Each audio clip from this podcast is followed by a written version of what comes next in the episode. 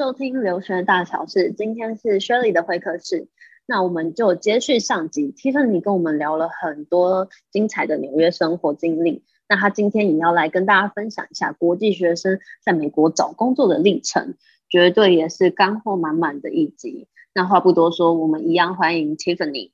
嗨，大家，我是 Tiffany。那就先请你跟我们先分享一下，你当初在 NYU 的就学期间，你有没有进行 intern 啊？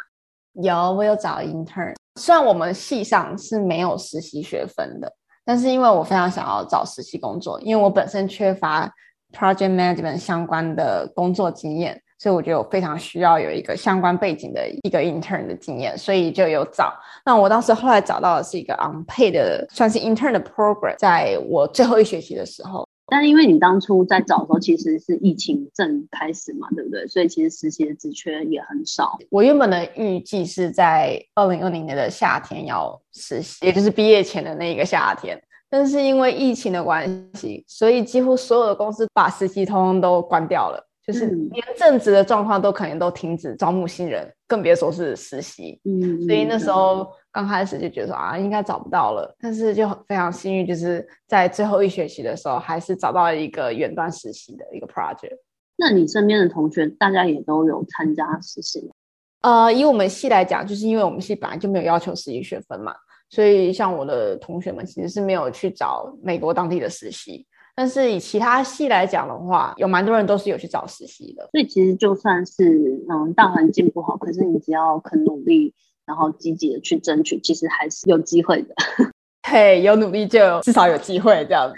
OK，那你可以跟我们分享一下你实习的公司跟你实习主要都在做什么事情？我实习的公司比较像是一个非营利组织，那我的职位呢是 Project Management Intern，这就是完全跟我所学是非常相关的。嗯嗯，工作内容呢，就是最主要就是负责管理整个实习生的团队，因为这个公司比较像是刚创立的时期，所以呢，有很多公司的作业流程啊，CEO 都请我负责，就是去创立。其实做的事情非常就是很像在新创工作一样。那对我来讲比较特别的是，这位 CEO 他非常重视每一位实习生，他非常重视我的一些观点想法，就他很多事情都会跟我讨论，然后让我参与做决策的过程。然后另外一件比较特别的事情就是，这个公司的成员组成是来自于世界各国，所以我们是来自于不同。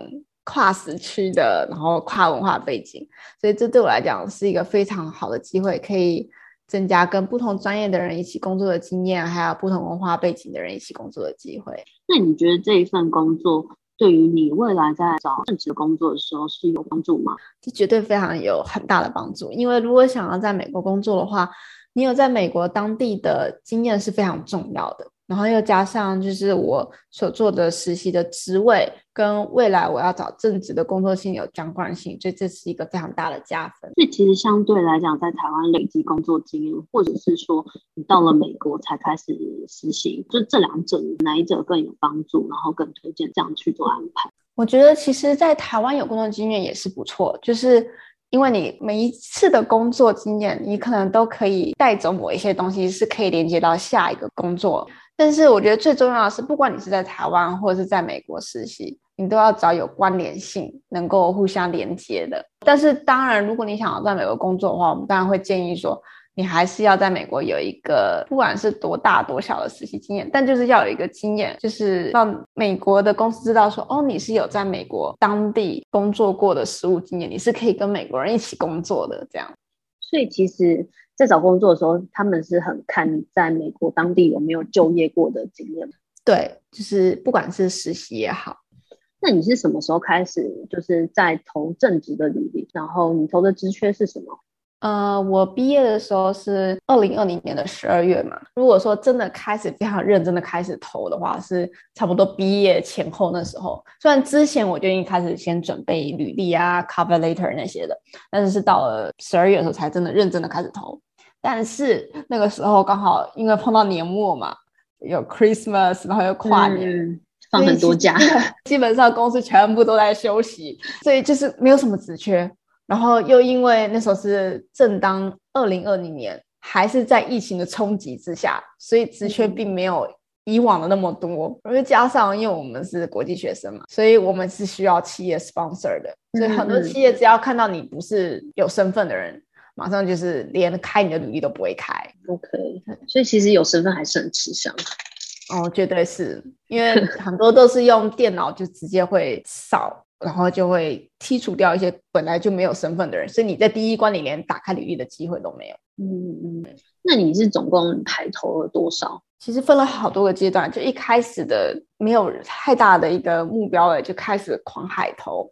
然后到了后来慢慢投投投，你会投出心得，大概知道 工作有哪一些类型啊，然后他们想要找的人大概是哪一些类型，就会分成不同种的履历版本，嗯，然后你就会开始慢慢变成精投。嗯、那在这过程之中，也因为你看了很多的 JD，JD 就是 job description，所以你就会大概知道要怎么样去改你的履历，才会更接近他们所找的人。所以在这过程中，一直不断的改履历，不断的改 cover letter，然后不断的约学校的 career coach，不断的讨论，嗯、然后在 LinkedIn 上不断的 reach out，不管是校友啊，或者是你不认识的人，你真的只缺有兴趣，你也跟他 reach out，或者是 reach out HR，然后就是尽其所能的去 reach out 你的整个 network。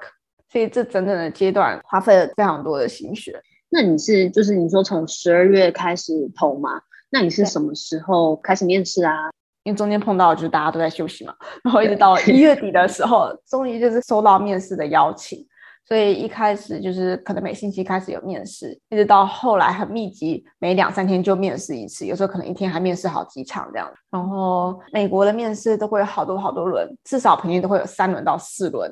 嗯，然后比较特别的是因为就是我碰到是疫情期间嘛，所以整个面试过程都是在 online 的方式。嗯嗯，就比较没有地区的限制嘛。对，优点就是可以省去交通的时间呐、啊，然后也是在你本身比较放松的环境，你就在家里面试嘛。嗯，那你是经过这个长期的面试，什么时候开始拿到第一个 offer 的？对，我在二月中旬的时候，那两三天就一次拿到了三个 offer。哇，那其实也很快嘛，因为才经历两个多月的时间。对，如果从十二月、一二月，对，差不多两三个月的时间。嗯。那你自己有算过，你就是总共投了多少吗？有，我自己有一个 Excel 的一个档案，然后就是会自己标记投了哪一间，然后哪一间被拒绝了，或者哪一间根本就没有回复我。包括从一开始就是我说盲目的乱投的那一个过程之中，嗯嗯、我总共投了两百六十份工作，正式收到六十三封拒绝的信，九家的面试，最后拿到三家的 offer。那其实也很不错，哦而且在这么短的时间内。但是这个中间的心路过程就是非常的很煎熬，是因为你每天一直收到拒绝信，对，对，这是最煎熬的部分，每天都被拒绝。那关于面试，你有没有想要就是给大家一些 tips 啊？呃，面试的部分的话，因为我都是在 online 的面试嘛，呃，你可能在面试之前你要先 test 你的电脑啊，然后 test 他给你的面试的连接啊，可不可以正常运作啊，然后你的。面试的环境啊，或者是你面试的背景啊，是不是很干净的啊？然后面试的期间，你要看的不是荧幕，而是要看镜头，这样你才是看了对方的眼睛。这些都是就是线上面试的一些小 tips。比较有趣的是，有一些面试的状况是面试者开荧幕，对方是没有开荧幕的，我看不到面试官他的表情是怎样。对、嗯、对，你就不能够去揣测说对方现在听到一个回答是什么样的反应。嗯，嗯对，所以就是是还是要以积极乐观的样子，就是去面试。那你最后是三个 offer 吗？那你是怎么决定就是最后去了这家公司？这过程中有没有跟公司做 negotiate？有有 negotiate。像我现在最后选择就是我现在工作的这家公司。刚开始那时候 HR 给我的 offer，他说是 temporary 的 employee。所以不是 full time，嗯嗯，然后所以我就去，因为 hiring manager 他团队非常希望我加入，所以 hiring manager 就说，你是不是在犹豫？就是说因为不是 full time 的 offer，我说对，没错，所以 hiring manager 就跑去帮我跟 HR 争取说把它改成 full time，结果果然 不到、嗯、不到半小时，HR 就回去说我们可以给你 full time。哇，那他们也是很帮忙的，对，就是 hiring manager 其实 占很大。的这个 negotiate 的角色这样，Okay. 那另外一家的 offer 的话，其实他们也是非常希望我加入，但是也是因为签证问题，那个 HR 呢，他们就有点担心，就是因为他们因为我的科系是 STEM OPT 嘛，可以三年，嗯、但是 STEM OPT 有一个限制，就是一定要是有 E-Verify 的公司才可以 sponsor STEM OPT 的工作人员。那所谓你你要有 E-Verify 的话，是他们要去跟政府申请。那这个公司呢，他们因为改组的过程，所以他们还没有跟政府申请，他们就很担心说会不会耽误到我。如果假如说我要申请 STEM OPT 的时候，如果他们还没有申请，那我是不是就没办法留下来？所以他们还为了这件事情，假日跟他们合作律师开会讨论说能不能够收这一个 STEM OPT 的人。就后来之后他们讨论就很怕耽误我，所以他们说，请你赶快去签另外一家 offer 吧。所以最后决定其实很大因素也是。这一间公司，他们是非常有 support STEM OPT 的经验，然后也有一些 H1B sponsor 的经验。嗯、那当然，另外很重要的因素也是因为我看到了这家公司对我的重视，就像 hiring manager 会为了我去跟 HR 争取，然后公司的文化还有晋升的可能性等等，所以我后来选定了这一家的 offer。嗯嗯，呃，公司端那边都还算是很帮忙的吗。就算说他们到最后可能没有办法帮助你，但他们也是避免耽误到你后续的进度。对，没错，应该算是碰到非常积极、人非常好的 HR。嗯、他们也不希望就是说，可能这个人已经入职了，也跟大家工作的很好，然后却因为就是基于签证的问题，必须得让这个人办法留下来，对，是他们的损失嘛。他们也要再去 hire 新的人，嗯、要重新训练新的人，这样子。嗯嗯嗯。那像 NYU 他们 Career Center 提供的资源是有帮助的吗？对，NYU 的 Career Center 是非常资源丰富，像是 SBS 自己也有自己独立的 Career Center。那 Career Center 会提供哪些资源呢？呃，其中也就包括像是 Workshops，所谓的 Workshops 可能就包括会教你怎么履历撰写啊、面试准备啊，还有我们可能台湾学生比较不熟悉的 Networking 的技巧等等。然后也有 one-on-one 的 career coach，就会提供你职涯的咨询啊，帮你修改履历、修改 cover letter。每学期 NYU 都会举办 career fair 啊，或是 networking events，或是一些 career panel，会请学长姐回来分享求职经验等等。那我这方面的话，我自己在我的本站也有写很详细的文章，像是美国大学。职涯中心提供哪些资源呢、啊？还有美国求职、面试、实习等等的。所以其实这是你在呃就学期间就已经一直在吸收的这些知识嘛。然后包括说学习履历要怎么写，然后面试的准备，其实是一个长时间的累积。对，我都跟朋友们开玩笑说，可我把 Career Center 当成我家的后花园。我真的是一直跑去参加各种活动，所以后来就是跟某一个 career coach 非常熟悉，到现在都还有在联系。对，嗯嗯，所以其实就是学校真的有提供资源就在那，只是你自己要不要去争取去使用。那如果你真的有使用的话，其实是真的相对很有帮助的。那那边的老师也是很愿意提供你很多的协助。跟回答你的问题，没错。好，那因为你毕业的科系是 STEM 的项目，在美国找工作真的有帮助吗？其实说真的，一开始找工作的时候，并没有太大的差异。为什么呢？嗯、就是像我刚刚前面有提到的，就是你在丢履历的时候，有一个选项会让你勾你需不需要 sponsor，就是你有没有身份。当你一勾你需要的时候，不管你有没有 STEM，都是一样的。因为你都是不会看，就不是美国人，对，你就是不是美国人，对。然后加上另外一个，因为是 Stand OPT，所以这也是我来美国知道的。原来有 E-Verify 的限制，嗯、就是有些公司是没有的。嗯、你就算进了那家公司以后，假如说你第一年用完 OPT 以后，你要用到 Stand OPT 的时候，但这家公司不是 E-Verify，你就必须得换公司。所以这个是你在呃投公司的时候，你就会知道他们有没有 E-Verify，并不知道公司不会特别写。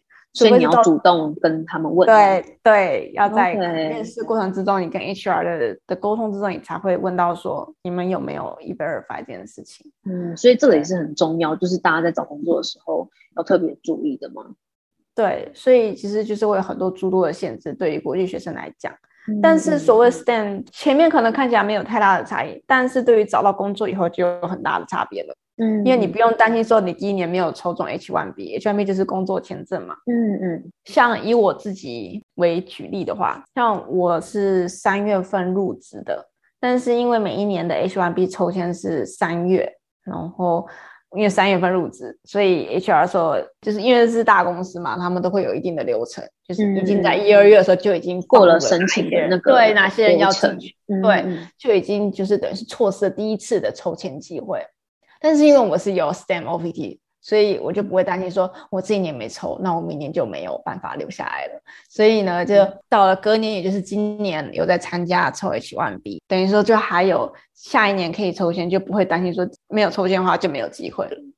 就等于说，如果是正常时间入职的学生，其实他们是有三次的机会。对，有些人甚至可能还会有到四次的时间，如果他的月份刚好衔接上的话，抓的刚刚好。对对。那你是今年抽吗？对，我今年抽，所以你今年抽到吗？有，我抽中了，哇，超棒哎，恭喜你，谢谢。好，那你可以分享一下，听你说好像是今年比较好抽，中签率比较高吗？对，因为像去年的时候呢，我身边所认识的朋友没有人抽中，对，所以对我大家就有担心说啊，是不是抽中的几率越来越低了？但是今年的话，身旁的人大概十个八个都有中吧。哇哦，那比例很高哎、欸。对，今年比例就高很多，但是我们在想，可能是因为政策的改变。嗯、对，嗯哼，所以不是疫情的影响。嗯，我们其实觉得跟疫情并没有太大的关联性，因为去年的时候，大家都以为很多人可能都没有留在美国，可能抽中的机会比较高，但是相对就反而抽中的机会格外的低。嗯、那今年是有什么改变？就是听说有一个政策改变，就是去年的时候并没有规定说一个人只能够。一家公司替你申请参加 H1B 抽签，所以一个人等于是可以放定好几个签，所以可能有些人就中了不止一次，所以才会导致后来有所谓的二轮抽又三轮抽这样子。嗯，嗯，但是今年的话呢，就规定就是一个人只能够一家公司帮你申请 H1B 抽签，所以相对的一个人就不会有好多支签，这就会比较公平的抽签。然后，所以中签比率就相对提高吧。对，应该是这样的原因，这是大家的猜测。哦，真的很恭喜你。那你身边的朋友或是同学，他们也都有找到工作，顺利留在美国吗？因为你那时候刚好疫情很严重的时候嘛。对，其实那时候疫情最严重的时候，有很多人其实都没有办法马上拿到 offer。嗯。所以，尤其是在疫情的期间毕业，就是大概五月那时候毕业的人。但是后来他们开始复苏了嘛，职缺也开始多了，虽然时间隔了较长。但是他们后来还是拿到了 offer。如果假如说真的很想留在美国的朋友们，其实很努力的找工作的，蛮多也都留下来，就是我身旁的台湾朋友。嗯，所以其实还是看你自己的积极度，跟你愿意付出跟努力到什么程度嘛。对，我觉得关键在于就是你努力和付出的程度不同，就会有不同的的解答。那你可以跟我们分享一下，就是 PM 做的事情又是什么？其实 Project Manager 就很像是一个 Project Leader 的角色。就是你要带领团队完成 project，在有限的时间、预算、资源内完成客户的要求，从建立 timeline，然后去 estimate 你的预算，然后还有去 manage、去 tracking 你的 projects，然后还有 change management 啊、危机 management 啊，还有 stakeholder management 等等的，一直到最后 deliver 产出的这个整个过程，都是 project management 所在做的事情。那通常 project manager 都会需要同时 handle 很多的 project，然后也需要非常大量的跨部门跟团队内的沟通。那因为你不是美国人嘛，那你在这个团队中又是扮演一个 leader 的角色，那你在沟通上或者说带领团队上面会不会有一点落差，或者是说别人觉得说，哎，你只是一个刚进公司的一个菜鸟，为什么你就可以当一个 leader，然后导致你们团队可能有不服你，或者说不顺利的事情？其实我没有碰到这样的问题，因为我们公司的同事都是蛮多元背景的，很多人都是可能不是真的是美国人，或者反正就是很多文化背景的人在一起，嗯，所以我们公司比较不会有所谓的，就是因为你的背景不一样或是怎样，就可能会对你有不同的有色眼光或是怎样的。关于在带领团队之上，我不会有感觉到有这样的困难。然后，反正大家都是会相信你的专业。然后，只要你是有以合逻辑性的一些方式来带领团队的话，其实大家都是非常听从你的建议。对，嗯嗯嗯，了解。那你可以跟我们分享一下，就是什么样的人格特质啊，适合做 PM 吗？啊、呃，我觉得最主要的有三个人格特质是比较重要的。第一个就是组织规划能力。你要 very well organized，然后因为你需要同时 manage 非常多个 project，然后你要列出优先的顺序啊，然后要带领整个团队啊，在有限的时间内、有限的 budget 之下，完成一定的 quality 产品的产出，然后并达到客户的期望。这样，那第二个特质呢，我觉得沟通是非常重要的。对于 project manager 来说，因为你需要跟不同职位的人、不同部门的同事一起合作，那你就需要非常大的沟通。像是你可能需要 follow up 进度啊，如果同事有碰到困难的话，你也要去帮忙去了解、去协助他。然后，或者是同事跟同事之间有一些冲突的时候，你也要去帮忙协调解决。这都是 project manager 会做的事情。那第三个特质呢，我觉得就是批判性思考。就像是因为 project 总是变化速度非常快嘛，客户常常都会改变他们的要求啊等等的，所以你就必须要快速想出解决方法。如果在解决方法的过程中，你也要问对的问题，然后你才能够想出方法嘛，然后也要做出判断，团队会等你的判断，然后呢带领他们去作为 next step 做出最合适的解决方法。所以我觉得这三个特质是做 PM 最重要的特质。所以其实 PM 是一个很重要的角色嘛，因为它主要是算是在统筹，然后整合，最后要做出一个决策性，然后再来去安排每一个部门应该怎么样去完成跟时间进度的规划。对，就算是一个团队内部的连接所有的桥梁这样子。所以在公司里面，这真的是一个很重要的角色。对，没错，PM 其实可以应用到很多的领域跟公司上面，都是需要这样的人才的。对，其实很多产业都需要 PM 这个职位，嗯、只是说每一个公司的 PM 可能不会到完全相同，但是大同小异，方向是类似的。最最重要就是要有一个在中间沟通的人。嗯嗯，那你可以分享一下，就是你们公司有没有什么特别的制度啊，或者是福利吗？有，像是啊，我们公司有一个特别的名字叫做 FTO。FTO 呢，嗯、就是 Flexible Time Off，就是无限的有薪假期。哇，因为我们的 CEO 非常非常重视 Well-being 这件事情，尤其是疫情之后就很特别很重视这个 Well-being 的事情嘛。嗯、所以呢，是没有上限的有薪假。那很有趣的事情就是。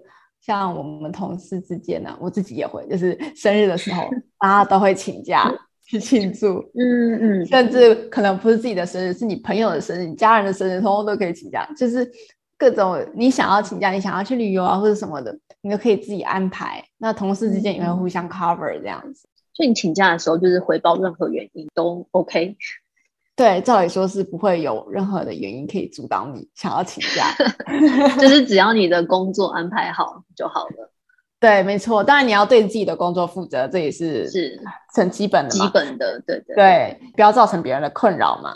但是就是说，嗯、对于这部分就是是没有上限的，只、就是可以更弹性的去规划你自己的假期。嗯，因为适时的休假会让工作效率相对提高嘛。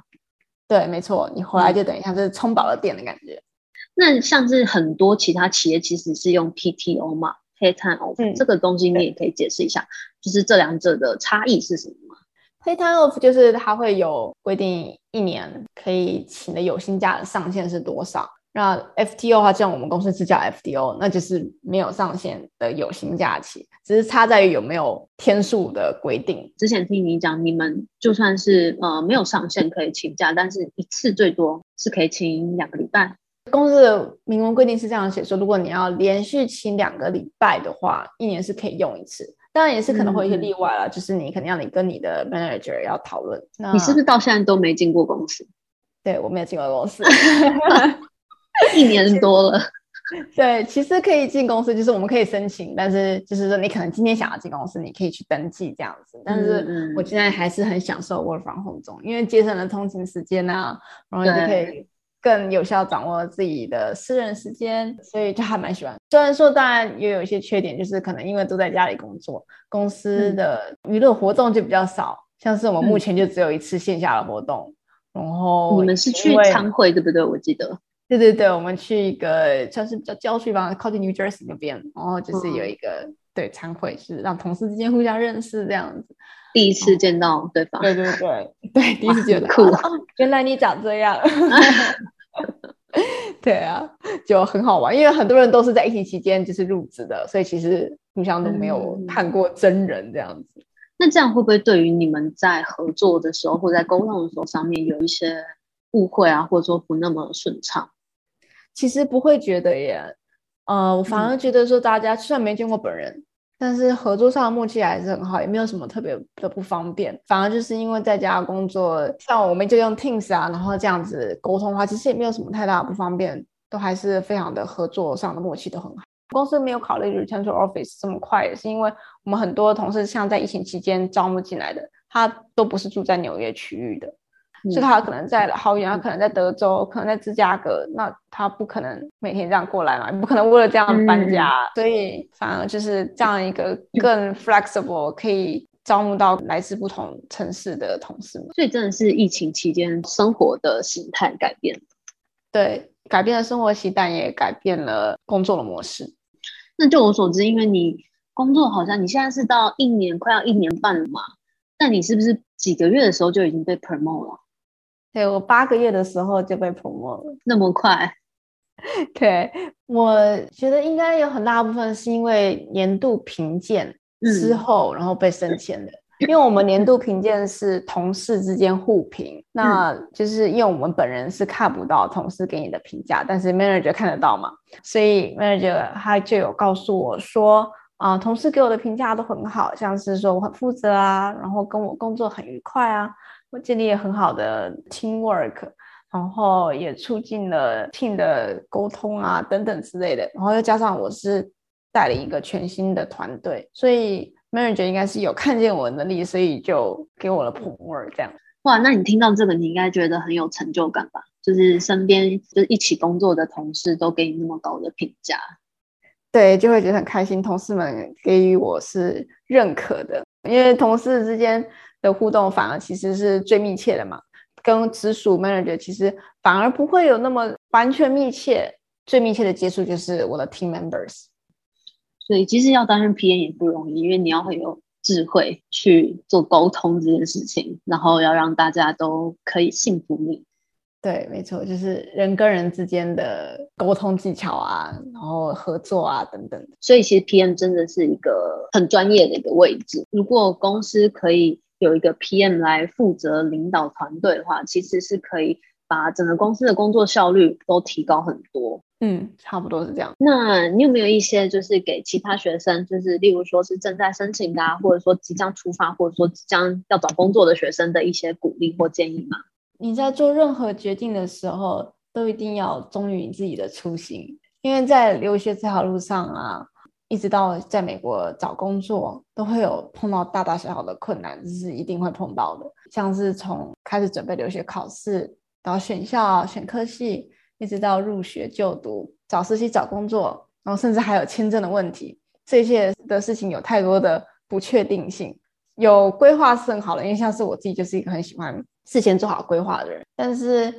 啊、呃，因为很多事情不是你自己能够去掌控的事情，很多不确定的事情，像是签证，我们不能够去掌控。嗯，所以凡事就是尽到最大的努力，不要让自己后悔，就不要在意别人的人云亦云啊。没有一个决定是最好的，像是说哪一间学校的科系是最好的呢？毕业后要留美工作呢，还是要回台湾工作呢？每个人的目标都会有不同，所以所做出的选择就会不一样。所以只要忠于自己想要的那件事情，那就是最好的选择。非常谢谢 Tiffany 陪伴了我们两集的时间，也真的分享了超多有用的资讯。希望你未来一切还是工作顺利啊！谢谢 Shirley 邀请我。那如果大家想要联系你的话，可以用什么样的方式呢？如果想要联系我的话，可以去我的粉专 This is Tiffany Speaking，在那边联系我，有任何问题我都会回复。Tiffany 真的是很热心，然后又很活泼。那如果大家想要知道更多、更及时关于美国的求学啊，或者说职场文化的新消息的话，请大家一定要去追踪 Tiffany 的 FB 的粉专，里面有很多他用心写的文章，很有趣也很实用。那他的 FB 粉专链接，我们也会放在这集节目的资讯栏里面。如果大家有需要的话，都可以直接跟他联络。以上是今天的节目内容，希望对于留学相关议题能有不同的思维。如果你喜欢我们的节目或有相关问题，欢迎订阅并加入学人留学的会员。谢谢你们的收听，我们下次见。